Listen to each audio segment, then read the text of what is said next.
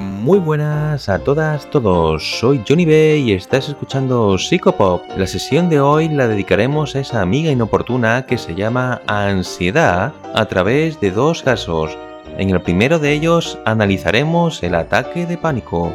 Y en el segundo veremos las fobias. Tanto si eres miedoso como si no, te recomiendo que te quedes hasta el final. Y si no te gustó el programa, siempre puedes reclamar. Aquí comienza Psicopop.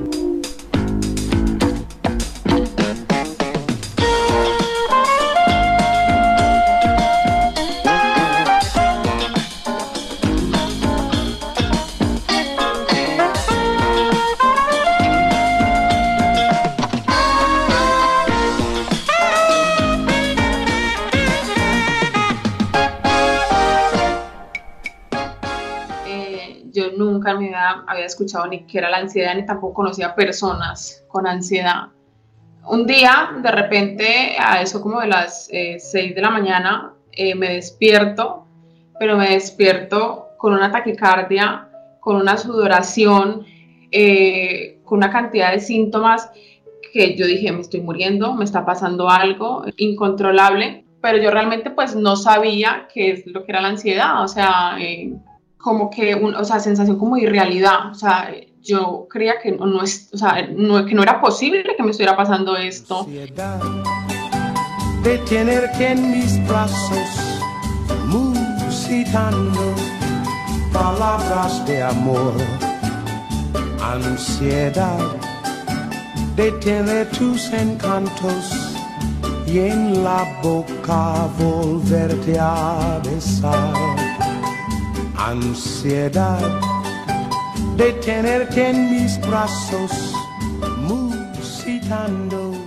Empezaremos preguntándonos ¿qué es el pánico? La respuesta rápida sería que se trata de una forma extrema del miedo. Esto nos lleva a otra pregunta. ¿Qué es el miedo? Pues el miedo es una emoción intensa y desagradable, provocada por la percepción de un peligro real o imaginario, presente, futuro o pasado, por ejemplo, una fobia o un flashback del llamado síndrome de estrés postraumático. Habla el director Skinner. Algún alumno, probablemente Bart Simpson, ha hecho circular corazones de caramelo con frases groseras y de mal gusto. Y habréis de saber que el día de San Valentín no es para tomarlo a broma. Tarjeta de San Valentín para tu novia, ¿eh? Sí.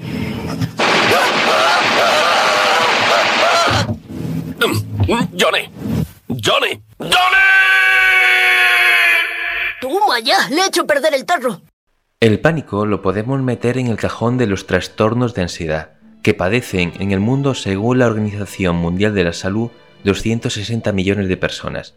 Es algo así como el 4% de la población, cifra que contrasta con la Asociación Española de Psiquiatría, que considera que el 40% de la población española padece ansiedad. Por otro lado, la OMS también refiere que el 20% de la población ha padecido alguna vez en su vida un ataque de pánico. Este es un baile de cifras un tanto cuestionable, pero de momento son los datos que tenemos y nos conformamos con ello. La parte contratante de la primera parte será considerada como la parte contratante de la primera parte. ¿Qué tal? Está muy bien, ¿eh? No, eso no está bien. ¿Por qué no está bien? No lo sé, quisiera volver a oírlo. Dice que la parte contratante de la primera parte será considerada como la parte contratante de la primera parte. Sí, sí, esta vez parece que suena mejor. Con tanta gente con ansiedad, no debería extrañarnos que nos encontremos muchas caras conocidas que lo padecen o lo padecieron, como Michael Jackson, Joaquín Sabina, Hugh Laurie, muy conocido por su papel de Doctor House, las cantantes Adele, Pastora Soler, Lady Gaga, las actrices Scarlett Johansson, Emma Stone, oscarizada en La La Land, Kristen Stewart, de la saga Crepúsculo y bodrios similares, o Sally Duval. ¿Sabéis quién es esta? Os voy a ayudar a recordarla. Para algunas personas, la soledad y el aislamiento llegan a ser un problema. No para mí. ¿Qué me dice de su mujer y de su hijo? ¿Cree que se amoldarán tan fácilmente? Les gustará. ¿De verdad quieres ir a vivir a ese hotel todo el invierno? Sí, claro. Lo pasaremos muy bien. ¿Y qué dice Tony? Él también querrá ir al hotel, supongo. No, yo no, señora Torrance. Tony, ¿por qué no quieres ir a ese hotel? No lo sé. Venga, Tony, dímelo. He tenido Una pesadilla horrible. Os mataba a ti y a Dani. Me estoy volviendo loco.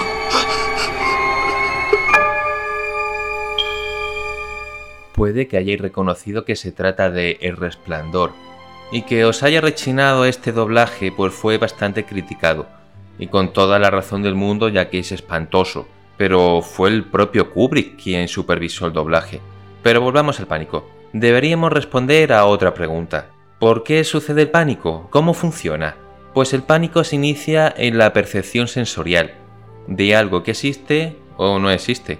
O también se puede tratar de un recuerdo. Todo esto va a generar una activación del organismo que dispara la señal de alarma mediante el latido, la sudoración, la respiración o la respuesta galvánica, que son los cambios en la conductividad eléctrica de la piel. Esta superactivación fisiológica nos lleva a la sensación de perder el control. En este punto, hace tiempo que abandonamos la estación de la seguridad y nuestro tren descontrolado se dirige a toda velocidad hacia la estación del miedo a morir o a enloquecer. Se van a combinar como una bola de nieve que se agranda mientras cae por la ladera las sensaciones de activación del cuerpo con los pensamientos negativos derivados de esa activación, provocando una mayor ración de alarma psicofisiológica, llevando nuestro tren hasta su última parada, el ataque de pánico. Tripulación, prepárense para el despegue. Me gustaría hacer una fotografía del avión despegando. Mars, ¿qué te pasa? ¿Tienes hambre? ¿Sueño? ¿Gases? ¿Gases? ¿Son gases? Son gases, ¿verdad? Homer, nunca te lo había dicho antes, pero yo no soy de altos vuelos. ¡Tengo que bajar de aquí! ¡Déjenme bajar! Les estoy pidiendo amablemente que abran las puertas. Siéntate, March. ¿Y si te drogamos y pierdes el sentido? ¡Quiero bajar! ¡Quiero bajar! ¡Quiero bajar! ¡Quiero bajar! ¡Quiero bajar! ¡Quiero bajar! ¡Quiero bajar! Para entender mejor el proceso de pánico debemos ver el camino que sigue ese tren. Y el que mejor nos puede guiar por esa senda es el doctor Dennis Charney, psiquiatra e investigador, uno de los principales expertos mundiales en neurobiología y tratamiento de trastornos del estado de ánimo y densidad. Empezamos por un desencadenante percibido o imaginado. Esta información tomará dos caminos. Primero, el atajo. Como el cerebro es más rápido que la conciencia y sabe que la cosa va mal, activa el botón de emergencia de la amígdala, lo que provoca esa superactivación del cuerpo. El segundo camino es la vía principal. Se da una vez la amígdala ya se ha activado. En este caso, la información de que hay algo va al córtex, y éste decide si la cosa es peligrosa o no. Viene a ser un pensamiento rápido. Si la corteza decide que hay peligro, manda la señal a la amígdala, que ya estaba activa de antes y produce aún más activación. ¿Y cómo reacciona el cuerpo? Lo que hará será incrementar las hormonas del estrés. También activará el sistema nervioso simpático, es decir, se dispara el latido, la sudoración y la respiración se preparará para atacar o huir, es decir, pone en alerta máxima los sentidos y lanza adrenalina a los músculos y detendrá la digestión para ahorrar energías. Debido a esto, en ocasiones puede orinarse, defecarse o vomitar. En resumen, para el cuerpo es cuestión de vida o muerte, y como mucho puede aguantar esta activación 15 o 20 minutos. Después, o se calma o se desmaya. Todos los animales encuentran tensiones de varias clases como parte normal de sus vidas. Naturalmente que la mayor tensión es por el miedo de perder la vida, y para esto la naturaleza ha provisto a cada animal con ciertas reacciones de protección, y una de las más importantes es el instinto del miedo. He aquí cómo funciona. En el momento en que un animal se da cuenta de que hay peligro, de inmediato el instinto del miedo despierta cada reserva de su cuerpo, preparándolo para tomar una de dos actitudes que le aseguren la supervivencia. Pelear o escapar. En cualquiera de los dos casos debe entrar en acción y utilizar sus reservas de energía. Cuando el peligro ha pasado, el animal se tranquiliza y vuelve a la normalidad como si nada hubiera pasado. El instinto del miedo actuó y no quedan efectos posteriores dañinos. Los científicos creen que existen las mismas respuestas de protección en el animal humano. Es como si el instinto del miedo de nuestros ancestros todavía viviera allí, listo para oprimir el botón del pánico. Aún en nuestro mundo moderno, en el momento en que se percibe el peligro, el instinto del miedo recibe el mensaje e inmediatamente oprime el botón del pánico. Como un relámpago se movilizan todas las reservas del organismo.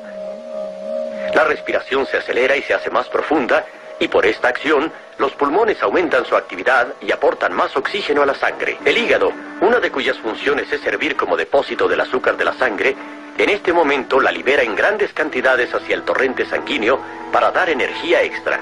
Las glándulas suprarrenales también aumentan su producción, vertiendo sus secreciones para estimular el músculo cardíaco, el cual a su vez reacciona aumentando la velocidad de bombeo. En los órganos de la digestión, algunas arterias se contraen, disminuyendo el suplemento de sangre en estas zonas. Esto permite que se cuente con más sangre que necesitan los músculos para pelear o para huir. Y todo esto pasa en una fracción de segundo. Como cualquier animal, el hombre ha utilizado su sobrecarga de energía para evitar el desastre. Debe estar preparado ahora para continuar adelante sin ningún efecto dañino. Pero a diferencia de los otros animales, el hombre tiene algo más que instinto. Tiene un intelecto superior y una imaginación brillante y creativa. Desafortunadamente, esta imaginación puede crear peligros irreales y desencadenar tensiones y miedos innecesarios. Una vez que tenemos ataques de pánico, puede que se pasen solos o puede que les tomemos cariño y los queramos conservar. ¿Cómo los podemos conservar? Se preguntarán los más apegados a las emociones fuertes. Según Giorgio Nardone, si ponemos en práctica durante algunos meses estas ineficaces formas de solución, podemos quedarnos con nuestro pánico durante años. Y estas malas soluciones son evitar lo que tememos, pedir ayuda de forma constante, porque esto genera una dependencia y una sensación de inseguridad cuando estamos solos. Y podemos tratar de controlar la activación fisiológica del cuerpo, que obviamente es imposible. Para saber qué hacer y cómo tratar un problema de ansiedad de una forma seria y eficaz, nos llevaría un buen rato. Y en la red hay un montón de chorradas muy divertidas sobre qué hacer, que podéis consultar y poner en práctica. Mi consejo es que abracéis el pánico y disfrutéis de ello como quien sube a una montaña rusa. ¡Vaya usted a la mierda! ¡A la mierda! Delante de todo el mundo. ¡Qué mala! ¡Pero qué mala soy! Estás escuchando Psicopop. Me di cuenta de que me dejaba llevar por el pánico cada vez que salía de casa. Mi casa era el único lugar seguro. Así que si estaba dentro de estas paredes me sentía segura. Incluso tener que ir al buzón era algo tremendo. Sandra Snow tenía treinta y pocos años, estaba felizmente casada y tenía dos hijos de menos de cinco años cuando la ansiedad empezó a apoderarse de ella. Cada vez que salía y cogía el coche, estaba deseando volver a casa. Y nada más llegar me empezaba a sentir bien. Descansaba un rato y me ponía bien. Después empecé a pensar, no son simples mareos, tiene que ser algo más. Tenía palpitaciones en el coche, me sentía mareada, con náuseas e incómoda. Y llegó un momento en que dejé de salir, siempre estaba en casa, ponía excusas, decía que no me encontraba bien, que tenía dolor de cabeza, que tenía algún virus estomacal, que estaba enferma, que los niños no estaban bien. Me inventaba cualquier excusa. Hemos analizado en el caso anterior la anatomía y el proceso del miedo, que se transforma en pánico. El siguiente paso es explicar algunos de los problemas que llevan a esta reacción de pánico. Os prestaré toda mi atención.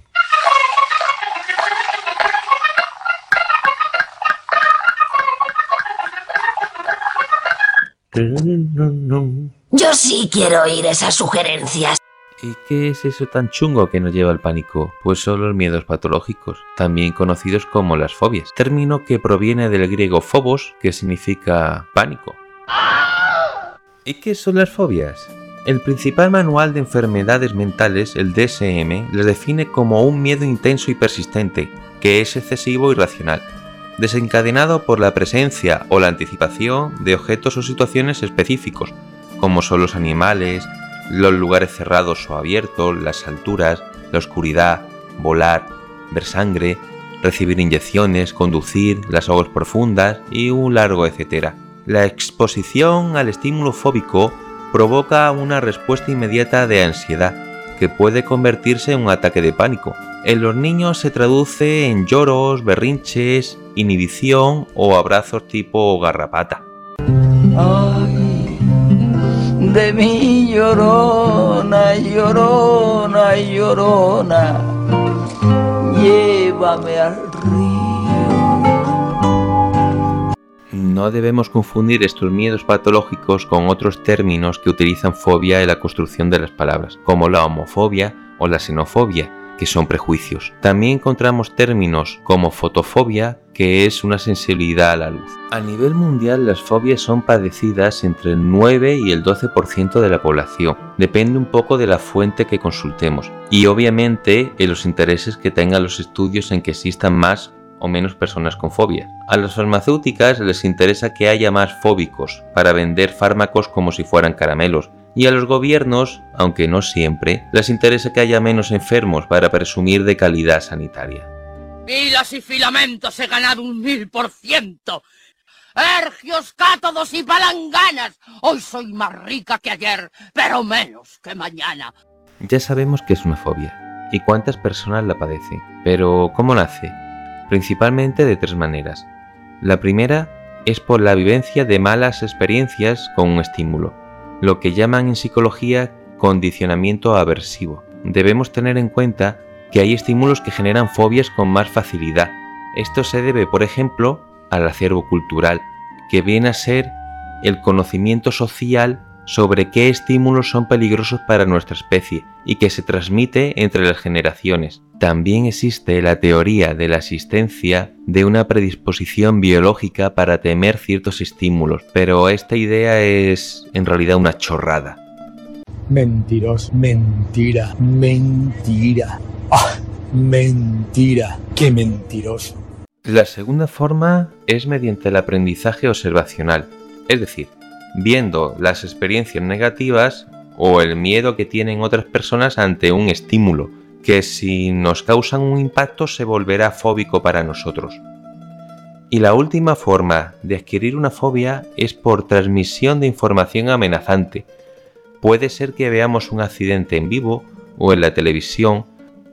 Puede ser que nuestros padres insistan en que algo es peligroso o que alguien nos cuente una historia sobre alguna circunstancia negativa que le ocurrió con algún estímulo como un animal o un análisis de sangre donde le hicieron mucho daño. Además de estas tres formas de adquirir una fobia, es también necesario que se dé una vulnerabilidad biológica, es decir, que seamos más sensibles al estrés y nuestro sistema nervioso se altere con facilidad, o que se dé una vulnerabilidad psicológica, que en definitiva es ser una persona más miedosa.